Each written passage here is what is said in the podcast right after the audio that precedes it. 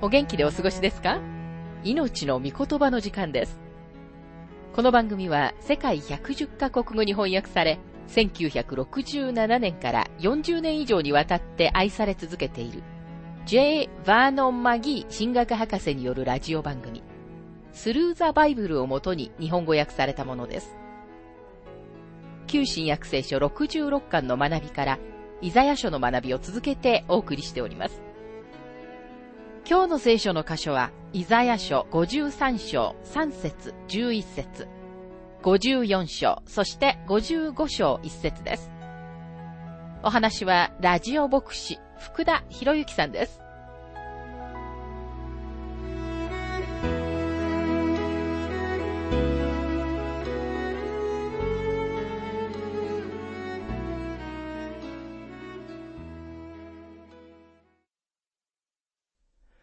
ザヤ書53章の学びをしていますが、53章の3節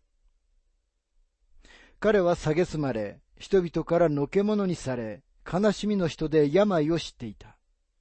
人が顔を背けるほど蔑まれ、私たちも彼を尊ばなかった。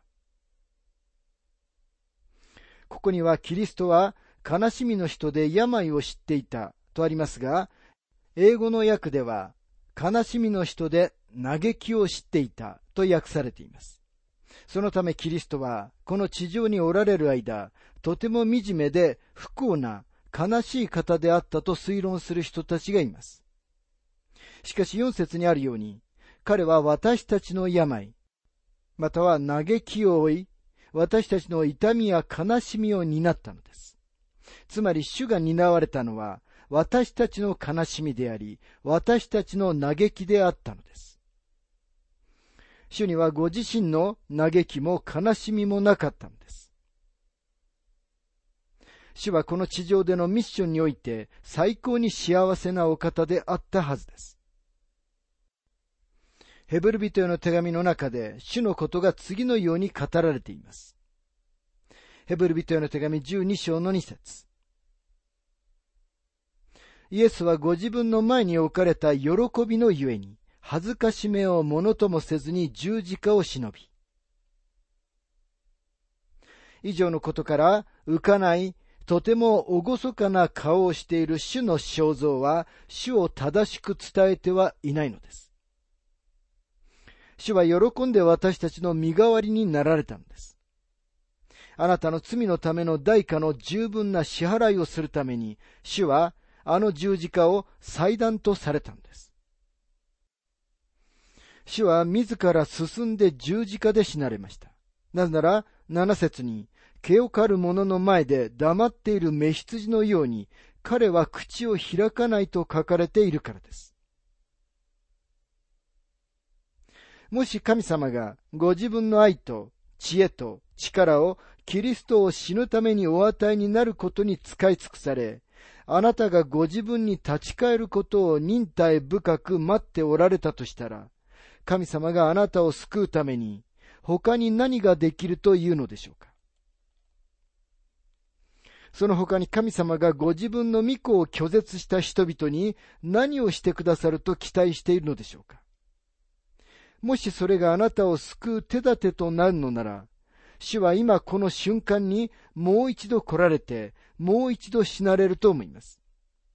あなたに対する神様の愛の贈り物を拒むことは決して些細なことではないのです。福音の物語はここで終わりません。私たちは死んでおられるキリストを礼拝するのではないのです。福音の物語はイエス様の死で終わるのではありません。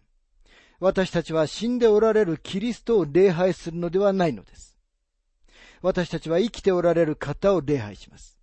主は死なれただけでなく、勝利のうちに墓から蘇られました。そして主は天に戻って行かれました。今この時主は神様の右手に座しておられます。イザヤ書53章の11節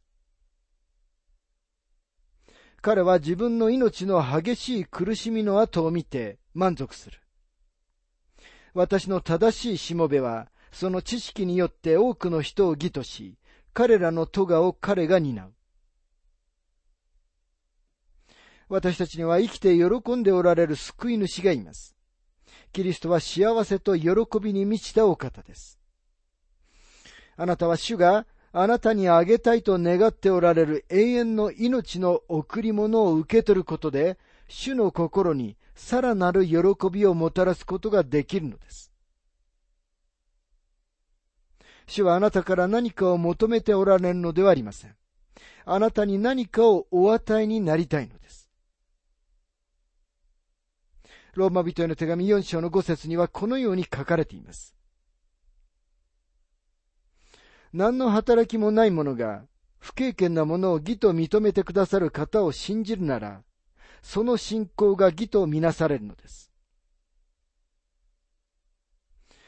あなたは今まさにあなたがいるその場所で主を受け入れ、神の子供になることができるのです。主はあなたが自分の罪の許しを見つけることができる場所である十字架の足元にあなたを招かれます。すべての人は例外なく有罪であり、罪に関わっており、すべての人は例外なく迷い出て、神様に背き、すべての人は例外なく自分の道を選んでいるのです。さて、イザヤ書54章の学びに入りますが、54章はイスラエルの救いと将来の栄光に伴う歌です。ご覧のように、あがない主はシオンに来ようとしておられ、いつの日か彼らは主を見ることになるのです。イザヤ書54章の一節。子を産まない不妊の女よ、喜び歌え。生みの苦しみを知らない女よ、喜びの歌声を上げて叫べ。夫に捨てられた女の子供は、夫のある女の子供よりも多いからだと、主は仰せられる。あがないはこの世に歌をもたらします。あがなわれた者だけが喜びの歌を持っています。あがなわれた者は、地であろうと天であろうと、あがないの歌を歌うのです。目次録5章の9節から10節にはこのように書かれています。彼らは新しい歌を歌っていった。あなたは巻物を受け取って、その封印を解くのにふさわしい方です。あなたはほふられて、その血により、あらゆる部族、国語、民族、国民の中から、神のために人々をあがない、私たちの神のために、この人々を王国とし、祭司とされました。彼らは地上を治めるのです。これは目次録の中に言及されている教会ですが、イザヤ書54章では、イスラエルの国のことを語っています。イスラエルが回復された妻と特徴づけられている一方、教会は定説な処女と呼ばれています。ここには不妊の女よ喜び歌えと言われていますが、過去にはイスラエルは不妊の妻のようでした。サラの人生はこの縮図でした。サラは不妊で子供がなく90歳の年寄りでした。しかし神様は不妊の女が息子を産むようにされました。53章の十字架形の後の54章の最初の言葉は歌えです。イスラエルに対する歌いなさいという招きです。でも今日ユダヤ人たちは自分たちの土地のために歌ってはいません。過去にはイスラエルは不妊の妻のようでしたが、将来、イスラエルの生みの苦しみは終わるのです。ですからイスラエルの将来は栄光に満ちています。なぜならイスラエルは将来多くの子供たちを持つようになるからです。イザヤ書54章の2節あなたの天幕の場所を広げ、あなたの住まいの幕を惜しみなく張り伸ばし、綱を長くし、鉄の杭を強固にせよ。イスラエルの民は、主が彼らにくださった土地の全体を占領したことは一度もありません。神様が彼らのために吉脇一章の四節で印をつけられた土地は、およそ77万7000平方キロメートルでした。イスラエルの全盛期にイスラエルが頂点に達した時でさえも、彼らは7万7700平方キロメートルしか占領していませんでした。かなりの違いです。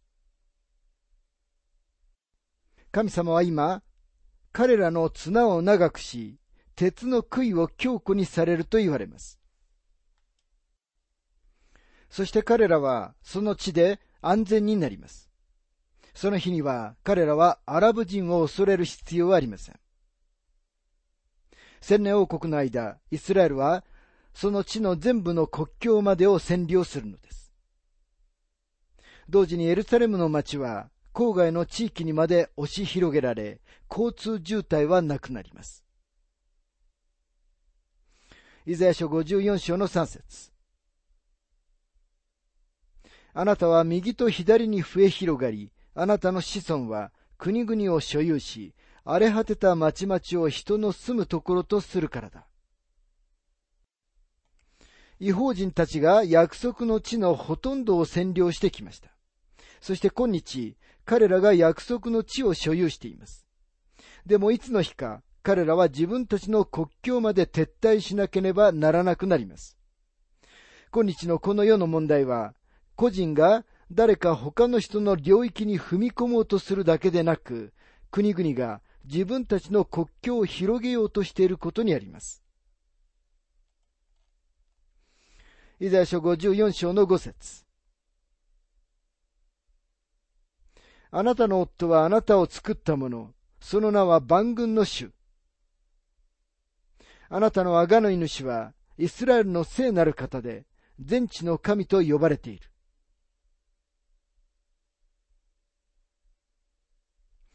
神様はその日、彼らをご自分のあがなわれた者たちとして自分のものとされます。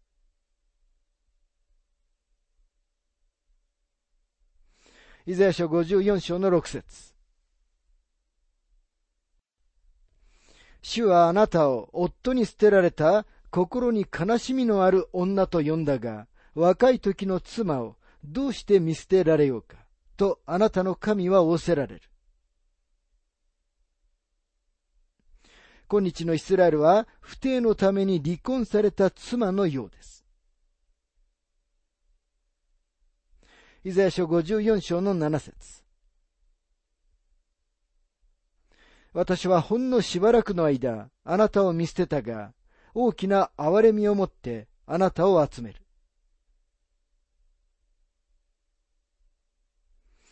その日にはイスラエルだけでなく、私たちすべてがこの地上でひどいことだと思ったことを振り返ります。そしてパウロが説明しているように、軽い観難は今の時だけのものです。その観難が私たちの計り知れない重い永遠の栄光のために働きます。私たちは目に見えるものよりも目に見えないものに焦点を合わせる必要があるのです。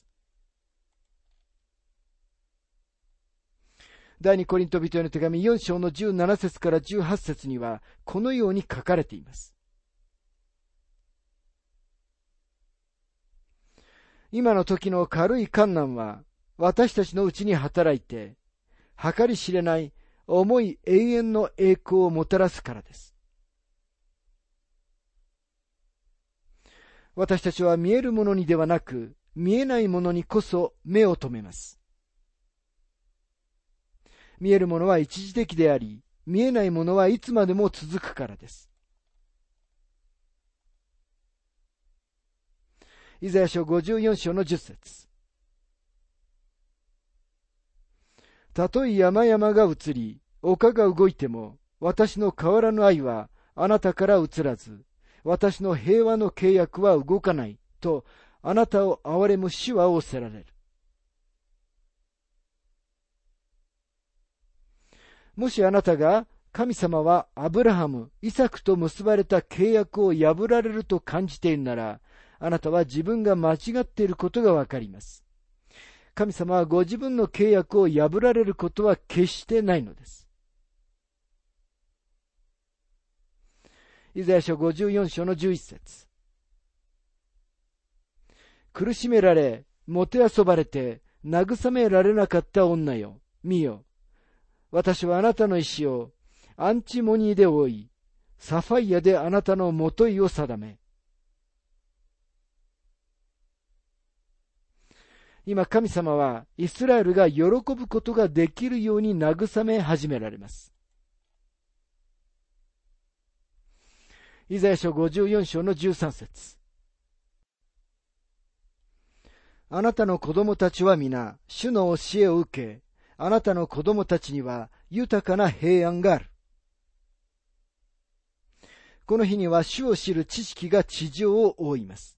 そのことが平和をもたらします。イザヤ書54章の14節あなたは義によって固く立ち、虐げから遠ざかれ。恐れることはない。恐れから遠ざかれ。それが近づくことはない。義の後に続くのは恐れからの自由です。17節あなたを責めるために作られた武器は、どれも役に立たなくなる。また裁きの時、あなたを責め立てるどんな舌でも、あなたはそれを罪に定める。これが、主のしもべたちの受け継ぐ分、私から受ける彼らの義である。主の蜜げ。過去においても、現在においても、神様は反ユダヤ主義に反対して来られました。神様の選ばれた国の敵であって、栄えた国は一つもありません。この真理の証人はパロであり、ハマン、ヘロデ、そしてヒットラーです。イザヤ書55章の学びに入りますが、53章の苦しむしもべの見業が、この章で提示されている救いを可能にしました。54章では、招きはイスラエルに限られていましたが、この章では招きは全世界に広げられています。福音はまずイスラエルに行き、その後は違法人に行きました。パロがローマ人への手紙一章の16節で、私は福音を恥とは思いません。福音はユダヤ人をはじめギリシャ人にも信じるすべての人にとって救いを得させる神の力ですと言ったときに彼が意味していたのはそういうことだと思います。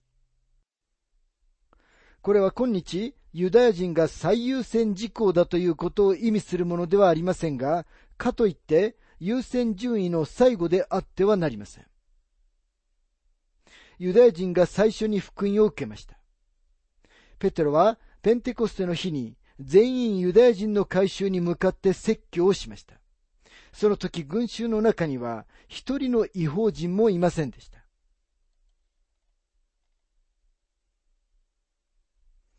今この招きは世界に向かって出されています。53章の苦しむしもべである方の見業によって救いは失われた世界に提供されるようになりました。神様の招きはまだこれからイスラエルのうちに完全な成就を見なければなりません。イザヤ書55章の一節ああ、乾いている者は皆、水を求めて出てこい。金のない者も、さあ、穀物を買って食べよ。さあ、金を払わないで、穀物を買い、代価を払わないで、葡萄酒と乳を買え。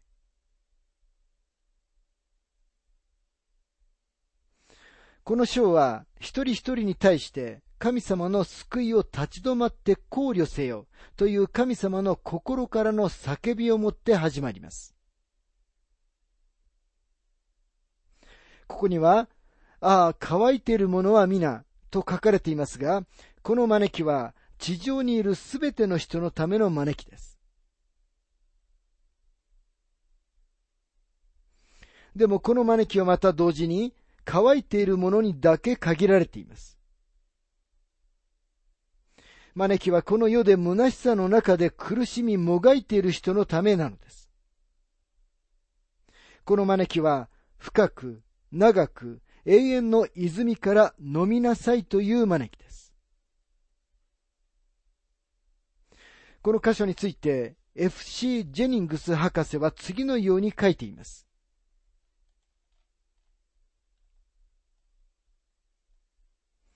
ここで招かれているのは誰だろう？すべて乾いている人だ。それならすべて歓迎される必要のある人は、提供されているものを必要としている人ではなく、それを欲しいと願う人だ。なぜならどのみち、すべての人には提供されているものが必要なのだから。私は自分自身に全く不満足だろうか私は乾いている。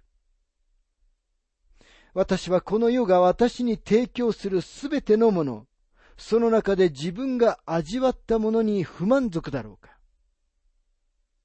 私は乾いている。私の霊は宗教のすべての形式主義に不満足だろうか私は乾いている。祝福された乾きだ。乾きこそ私の喜びのための唯一の必要条件なのだ。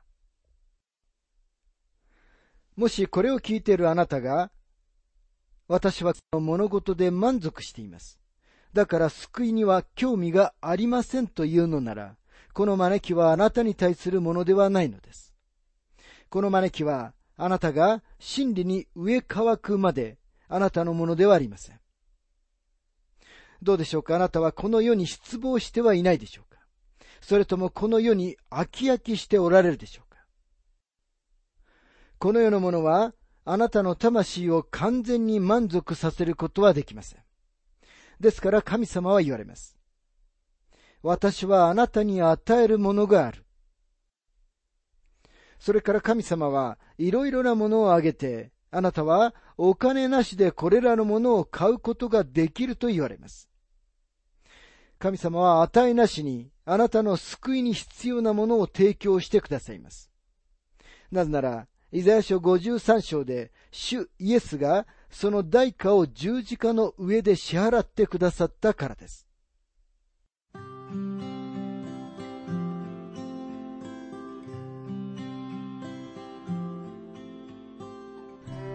命の御言葉お楽しみいただけましたでしょうか？今回は回復されたエホバの妻というテーマで、イザヤ書53章3節と11節54章、そして55章1節をお届けしました。お話はラジオ牧師福田博之さんでした。なお、番組ではあなたからのご意見、ご感想、また聖書に関するご質問をお待ちしております。お便りの宛先は、郵便番号592-8345大阪府堺市浜寺昭和町4-462浜寺聖書協会命の御言葉の係。メールアドレスは全部小文字で ttb.hbc.gmail.com です。どうぞお気軽にお便りをお寄せください。それでは次回までごきげんよう。